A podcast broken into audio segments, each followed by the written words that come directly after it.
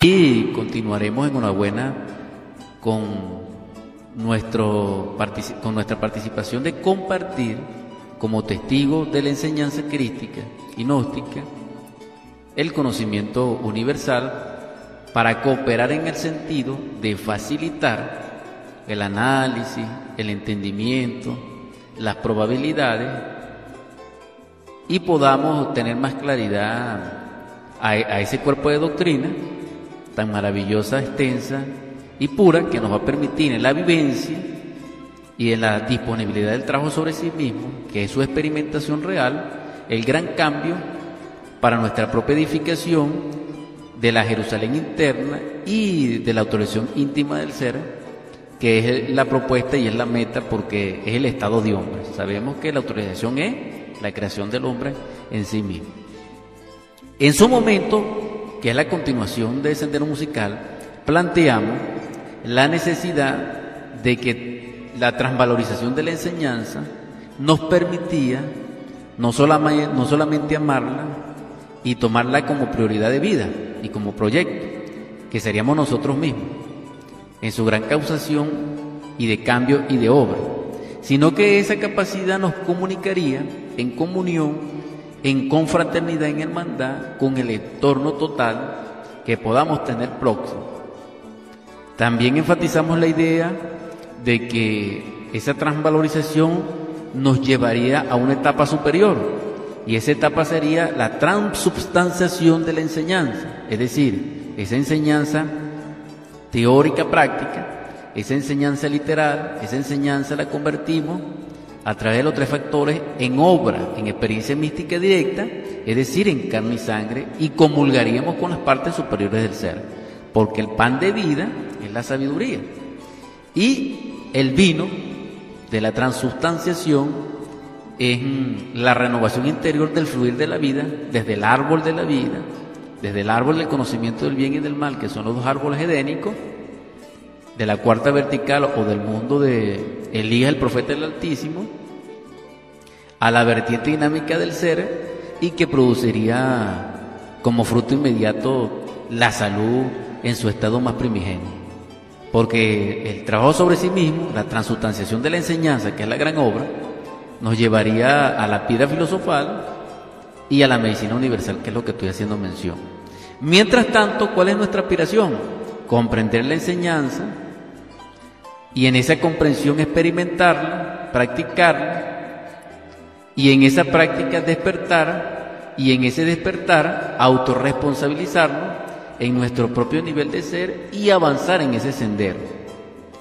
Porque ese sendero no estamos solos, está bajo la supervisión no solamente de, la Logia Blanca y de la Universidad Alcaldán, sino también del círculo consciente de la humanidad solar, porque nada está en caos, nada está en desorden en la naturaleza. En ese sentido, la naturaleza es perfecta. También compartimos una gran inquietud con respecto a la transvalorización de la enseñanza crística, ya sea en la voz y en la sabiduría de la vida de un Salvador, nuestro Salvador Jesús Cristo Yeshua Bandirá, o de su quinto ángel, Samael.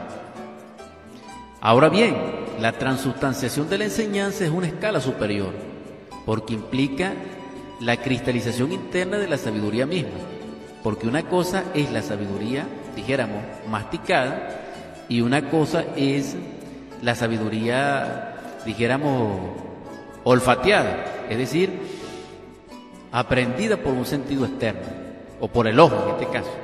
Pero mucho más profundo es la sabiduría cuando se hace sangre dentro de nuestro propio ser interior profundo, porque la sabiduría es el pan del sabio.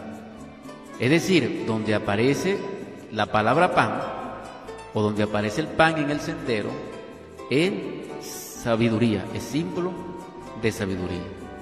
Y también está escrito, por, creo que Salomón en Eclesiastes o en Proverbios, que así como no es la carrera del más veloz y la batalla del más valiente, tampoco es el pan el sabio, es decir, el alimento, la comida. En todo caso necesitamos mucha humildad y oración. Ya dicho esto, sería la conexión que necesitamos en el programa, dentro de la edición esta de Cantos de mi Tierra por enésima vez, para exhortarles a la oración en el trabajo. El maestro Samael Ombeo recomienda, tanto en la Gran Rebelión como en Psicología Revolucionaria, no recuerdo muy bien, y, lo confirma en, en un libro extraordinario del sendero, creo que son las tres montañas, o didáctica del autoconocimiento, de que se necesita apelar a la oración en el trabajo en la forja de los cíclopes a la Madre Divina Kundalini para que nuestro Cristo íntimo pueda destruir las tinieblas en nosotros y pueda purificarnos en sí mismo. Porque la Jerusalén celestial o la construcción interior del templo a nuestro Dios interior como propósito de vida se logra es con ese trabajo. Fuera del trabajo sobre sí mismo no se logra la cristalización de nuestro propio ser. Entonces nuestra vida sería teórica, sería muy bonita, muy contenta y muy, dijéramos, cómoda, pero carecemos de iluminación. La iluminación viene cuando trabajamos sobre sí mismo, cuando la oración es profunda y cuando logramos la meditación.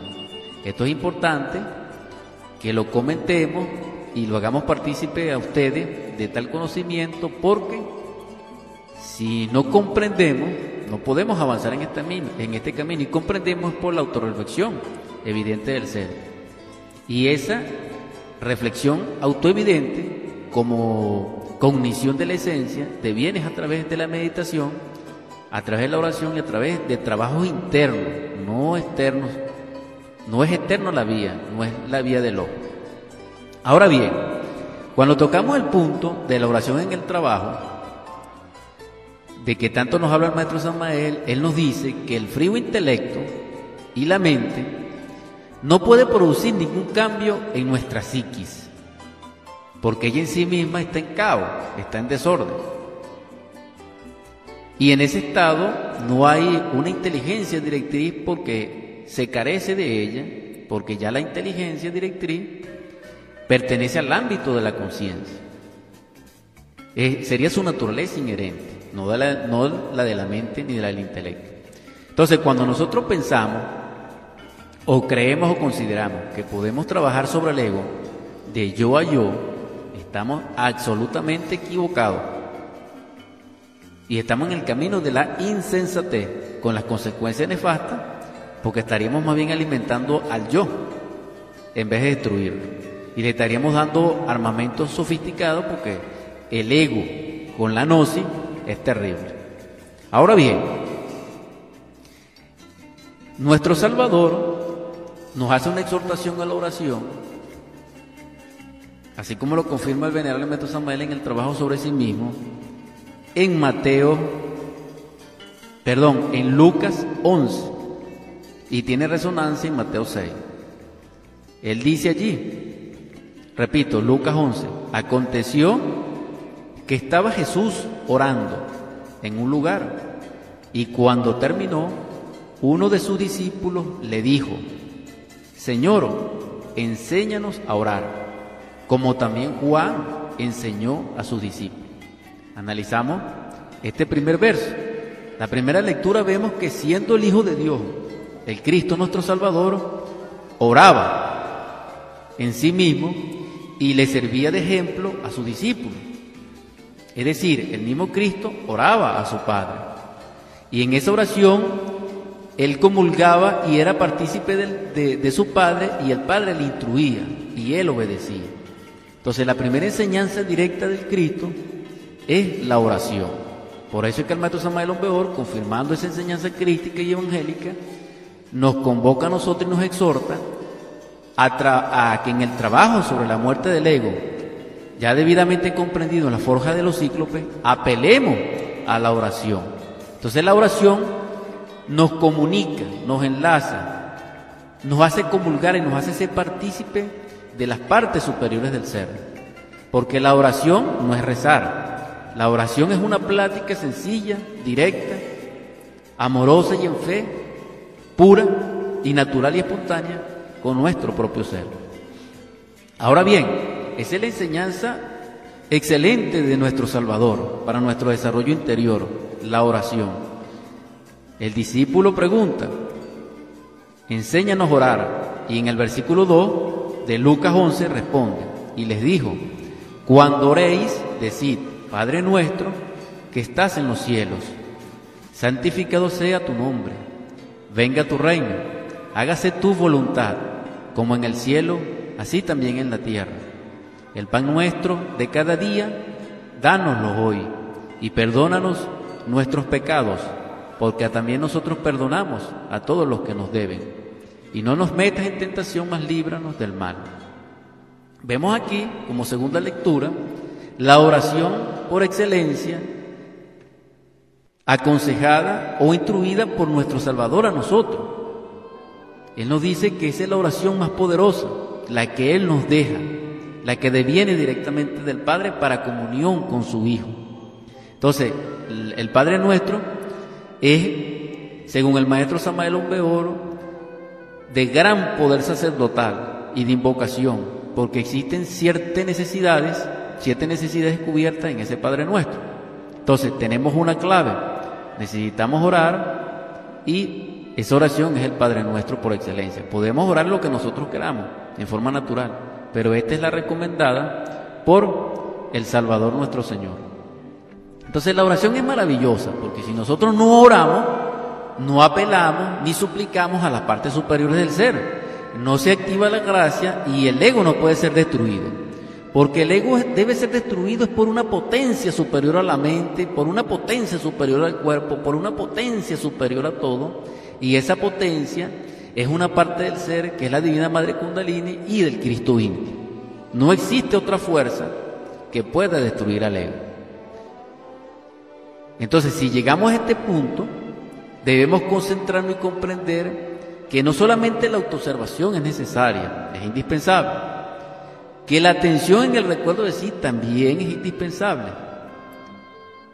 También sabemos que la memoria trabajo es indispensable, es decir, todos los registros del mismo yo que nosotros llevamos conscientemente cuando reacciona, sino que la meditación es indispensable porque nos permite comprender al ego Después del ego comprendido, sí podemos suplicar el auxilio lo divinal para que la Madre Divina y el Cristo íntimo puedan desintegrar ese yo o ese defecto psicológico. Porque la mente, el intelecto, la personalidad, las teorías, la creencia no destruyen al ego, sino que lo fortalecen. Estábamos compartiendo con ustedes la necesidad de la oración en el trabajo. Es necesario que el que esté trabajando sobre sí mismo comprende la necesidad de la oración. Y, es obvio y debería ser natural que ya alguien que se encuentre en ese estadio, es decir, trabajando sobre sí mismo, tenga como comprensión naturalmente la oración, porque se supone que ya es un hombre del cuarto nivel o una persona equilibrada. Es decir, existen varios senderos que se sintetizan en el de la mente, que es el del yoga, el devocional, que es el de la bhakti yoga, y fundamental vemos que las grandes religiones confesionales del mundo se mueven en esos cuadrantes. Pero es necesario que dentro del, del estudiantado gnóstico, el factor místico, el factor exaltativo, el factor dijéramos devocional, nutra a través de la esencia, la oración, con ese amor profundo hacia el ser y hacia la sabiduría, para que seamos asistidos por la gracia. Es decir, para que el yo muera, necesitamos auxilio de lo divinal, porque solo lo divinal puede destruir al yo. Eso divinal que pueda destruir al yo dentro de nosotros es una parte del ser que es la madre divina, que es, una, que es el ser derivado, un su aspecto femenino y eternal, que es Dios Madre, que es nuestra Madre Divina, y que se expresa regiamente en el Cristo íntimo. Solo estas fuerzas variantes del ser pueden destruir al ego. Pero ellos no pueden destruir al ego si nosotros estamos identificados, complacidos, cómodos con el ego. Eso es imposible. Ahora bien, si nosotros sufrimos por el ego, luchamos contra él, aunque él nos vence, pero nos mantenemos en la ordalía de luchar contra él, llega un momento que pedimos auxilio de lo divinal. Y en ese momento somos asistidos. Y en ese momento nuestra Madre Divina se expresa y lo derrota. Y también se manifiesta la esencia del Salvador salvando a través del Cristo íntimo y nos salva de la mano del yo en ese momento. Y de las consecuencias trágicas de los errores del ego. La propuesta es muy interesante, pero se necesita trabajar sobre sí mismo. Se necesita no adorar al ego, se necesita no adorar a la personalidad, se necesita no rendirle culto a la comodidad, a la fantasía y al materialismo. Se necesita mucho amor hacia el ser, pero en ese caso necesitamos estar en ese estado para poder trabajar sobre sí mismo. Y en ese trabajar sobre sí mismo somos asistidos, repito. En esa asistencia de la gracia, entonces el yo muere y sufrimos grandes transformaciones en el campo del ser, que es ontológico. ¿Por qué? Porque nos asiste el Salvador que pertenece a la esencia soteriológica de lo teológico, que son fundamentos de mantino también del gnosticismo universal. Entonces, concretamente, si nosotros transvalorizamos la enseñanza, podemos transustanciarla, es decir, hacer la carne y sangre en nosotros. Al llegar a ese estadio, nosotros, en la comprensión creadora como autorreflexión el vidente del ser, tendríamos acceso a lo divinal, pero, pero el puente que nos establezca con lo divinal y nos haga partícipe de ello es la oración. Para orar, Lucas 11 nos recomienda en la voz del Cristo, el Padre nuestro. No hay una oración más poderosa, más exaltativa, más nutriente, más comunicadora que el Padre nuestro. Él también dice, Lucas 11, en la vertiente del Padre nuestro, dice ahora en el verso 5, les dijo también, ¿quién de vosotros que tenga un amigo, va a él a, a medianoche y le dice, amigo, préstame tres panes, porque un amigo mío ha venido a mí de viaje y no tengo qué ponerle delante. Y aquel, respondiendo desde adentro, le dice, no me molestes, la puerta ya está cerrada y mis niños están conmigo en cama. No puedo levantarme y dártelos. Os digo que aunque no se levante a dárselos por ser su amigo, sin embargo por su importunidad se levantará y le dará todo lo que necesite. Y yo os digo, pedid y se os dará, buscad y hallaréis, llamad y se os abrirá. Entonces es maravilloso, porque dice, continúa en el verso 10, porque todo aquel que pide recibe, y el que busca halla, y al que llama se le abrirá. Entonces es maravilloso la lectura que podemos tomar ahora de estos versos, que son continuos al planteamiento del Padre Nuestro en Lucas 11, porque Él nos dice que el Padre Nuestro es una gran oración de petición, de restauración y de protección, donde nosotros como hijos platicamos con nuestro Padre directamente. Y, y, nos testimonia y nos enlaza es el Cristo, en este caso íntimo. Entonces, en esa vertiente dice maravilloso que con esa oración nosotros podemos pedir y se, y se nos dará. Podemos llamar y se nos escuchará. Y podemos tocar y se nos abrirá. Así está escrito como testimonio. Entonces nosotros tenemos que invocar, nosotros tenemos que orar para recibir asistencia y comprender la enseñanza para poder transvalorizarla. Este es el núcleo del planteamiento y del mensaje siendo las 10 y 34 minutos de la mañana aquí en Cantos de mi Tierra. La exhortación precisa es esa. Todo lo que hemos hablado se hará posible, viable y tangible y cristalizante si nosotros, como principio manifiesto, comenzamos con la humildad, con la oración, con la dádiva hacia nuestro Padre, de recibir su asistencia. En ese estado entonces nosotros somos asistidos y nuestra esencia no solamente es nutrida, sino fortalecida y protegida ante el ego, ante la sombra, ante toda potencia titánica de los principados de la sombra y podamos trabajar sobre sí mismos. Es necesario entonces hacernos conscientes de la gran lucha, de la gran batalla que es contra nosotros mismos. Por eso es que es una revolución de la conciencia. Y es una posibilidad porque no es una ley, pero lo podemos lograr nosotros mismos. Debemos reflexionar al respecto y aportar todo lo que esté de nuestra parte, en voluntad, en fe, en conciencia, en acción, en esfuerzo, en estudio, para que nosotros podamos despertar de la conciencia. Porque después que nosotros despertemos la conciencia, andaremos solos en el camino. Ya no estaremos en tinieblas, sino iluminados. Y esa es la esperanza de aquel que recibe auxilio de lo divinal. Porque solo, huérfano de la luz, no podemos vencer al ego, ni a las tinieblas, ni al error, ni al dolor.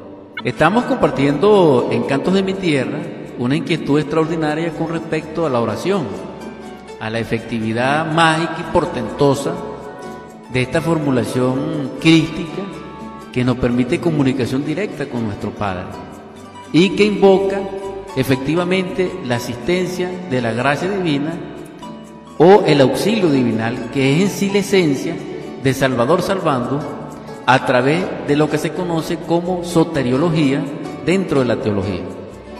Es decir, podríamos sintetizar en un lenguaje sencillo que la teología sería el, estudio de Dios y lo soteriológico sería el estudio del proceso salvador de ese Dios hacia el hombre. En todo caso, lo que queremos dejar claro a la audiencia como mensaje es que sin el auxilio divinal, como nos lo ha enseñado los grandes maestros, y en última instancia que soy el testigo en estos momentos en la radio, en este programa, pues, del Noticismo Universal, develado por el Maestro Samael, que es el quinto de los siete, ante el trono del Cordero, según el Apocalipsis capítulo 19, él confirma de que en el trabajo sobre sí mismo, muy fundamentalmente en el de la muerte del yo, se necesita la oración. Y él dice, la oración en el trabajo es indispensable porque recibimos ayuda de lo divinal, y esa ayuda de lo divinal, que es traducido en gracia, produce la conjunción o la comunión extraordinaria y pura de lo que sube, que descendió, y de lo que baja, de lo que ascendió. Entonces esa unión, que es la gracia y la verdad, no solamente nutre la esencia y la fortalece para avanzar en las tinieblas, sino que la hace comulgar con lo real, con la verdad, aunque sea en destello. Y esa sumatoria de destello en algún momento será una gran verdad, porque sería Dios mismo cristalizado dentro de nosotros. Ahora bien, hay otro punto importante para terminar Lucas 11, eh, en el estudio que estamos haciendo, y él continúa en el, en el 11, es decir, Lucas 11, 11. ¿Qué padre de vosotros? Esto está dentro de la temática del Padre Nuestro y todo. ¿Qué padre de vosotros, si su hijo le pide pan, le dará una piedra? O si pescado, en lugar del pescado, le dará una serpiente. O si le pide un huevo, le dará un escorpión. Pues si vosotros, siendo malos, escúchese bien, versículo 13, capítulo 11, Lucas. Pues si vosotros, siendo malos, sabéis dar buenas dádivas a vuestros hijos, cuánto más vuestro Padre Celestial dará el Espíritu Santo a los que se lo piden. Entonces hay una lectura aquí maravillosa, que la pudiéramos analizar en dos vertientes. La primera, que Él nos cataloga de malo. Debiéramos reflexionar al respecto, no voy a hacer comentarios. Nos hace malos el ego, Él se está refiriendo a él. Ahora bien, la segunda lectura es con respecto al poder formulativo de petición que tiene el Padre nuestro con respecto como oración con respecto a nuestro Padre y a su Hijo cuando tiene necesidad, que es de manifiesto su dádiva, o sea, la asistencia inmediatamente deviene del ser hacia nosotros a través de la gracia, dándonos y cubriéndonos una necesidad. Ahora bien, debiéramos comprender que dentro de todas nuestras indeterminadas necesidades está una, la de comprender la enseñanza crística que nos permita la encarnación de nuestra propia alma y su cristalización. Es decir, que comprendiéramos la ciencia de Dios. Pero para ello necesitamos suplicarle a nuestro Padre, a través del Padre nuestro, el entendimiento necesario con humildad. Que nosotros pudiéramos comprender y entender esa ciencia para poderla practicar. Esa es la convocatoria. Terminando el análisis de la oración en el trabajo y del Padre Nuestro y de Lucas, que es la recomendación 11.11, vemos que él termina ese versículo que leímos anteriormente, que es el 13, con una incógnita. ¿Cuánto más vuestro Padre Celestial dará el Espíritu Santo a los que se lo piden? Ahora bien, el Espíritu Santo entonces es una gracia de nuestro Padre Celestial, que es la primera fuerza, que es el primer devenir de la perfección de la Trinidad, porque es el Logo divino, porque el Logo es triuno. En su primera emanación, que es el Padre, que es Keter, en su segunda emanación, que es Chomac, que es el Hijo, y en la tercera emanación, que es Binah, que es el Espíritu Santo. Pero ese Espíritu Santo viene como gracia cuando el Dios nos la da y cuando nosotros se la pedimos, pero en esa petición tiene que haber un trabajo previo para que ese fuego se pueda, ese fuego de Pentecostés se pueda activar dentro de nosotros. Es decir, el Espíritu Santo, que es la gran confusión que existe en el mundo, no deviene por imposición de manos de personas, ni deviene por, por convocación de una asamblea, de una grey, de una feligresía o de un conglomerado humano, no. Deviene como dádiva, descendente del fuego del tercer logo o del Espíritu Santo vivo, como llama, aquel que haya encendido su hoguera, aquel que haya producido la ignición dentro de su propia columna vertebral. Y esos son misterios arcaicos que pertenecen al amor, que pertenecen a la cámara nupcial. Y allí es donde está la gnosis, y es porque eso fue develado por el Noticismo Universal Contemporáneo. Y esa fue la quinta verdad, y esa es la misión de Samael. El que tenga oídos para oír, que oiga esto. Ahora bien, voy a terminar Cantos de mi Tierra, que nos estamos aproximando a su fin término, siendo las 10 y 51, cuando Jesús ora, fíjense ustedes nuevamente, Jesús lo vemos orando en Getsemaní, y saliendo, esto es Lucas 22, 39, y saliendo se fue, como solía al monte de los olivos, y sus discípulos también le, siguieron. Cuando llegó a aquel lugar, les dijo, orad, que no entréis en tentación. Ese fue el, el llamamiento, la exhortación del Cristo. Y él se apartó de ellos a distancia, como de un tiro de piedra, y puesto de rodillas oró. Vemos nuevamente al Cristo siendo la sangre, siendo el amor vivo, siendo el Hijo de Dios, orando. Fíjense ustedes, directamente la enseñanza. Continúa y en el, y en el versículo 45 y el 46 dice, cuando se levantó de la oración y vino a sus discípulos, los halló durmiendo a causa de la tristeza. Y les dijo, ¿por qué dormís? Levantaos y orad para que no entréis en tentación. Entonces, confirmado, nosotros estamos sumamente dormidos, tenemos la conciencia letargada y necesitamos orar a la parte superior del ser para que nos salve. Hemos terminado esta transmisión, convertiremos en estos instantes las ondas hercianas de 88.1 FM en oratorio, en el nombre del Cristo, por la caridad universal y de acuerdo a la ley, tu divino Logo, que eres nuestro Salvador y que sacrificaste tu vida por amor a la humanidad, que sanaste a todos los enfermos que te encontraste en el camino, tanto al ciego como al paralítico, como al insensato, como al poseso, como al leproso, y que levantaste del ataúd a Lázaro y a otros más. Tú que todavía nos amas desde donde te encuentras, porque resucitaste de entre los muertos y nos enseñaste ese camino de la ascensión. Te rogamos que despiertes en nosotros ese amor hacia ti, hacia la vida, hacia lo bello, hacia el bienestar. Que la enfermedad sea erradicada de nosotros, el hambre, la discordia, y que la más profunda, la paz más profunda reine en nuestro corazón y en nuestro espíritu. Que nuestra esencia sea fortalecida en ti para que podamos vencer a las tinieblas del yo y de la ignorancia. Amén.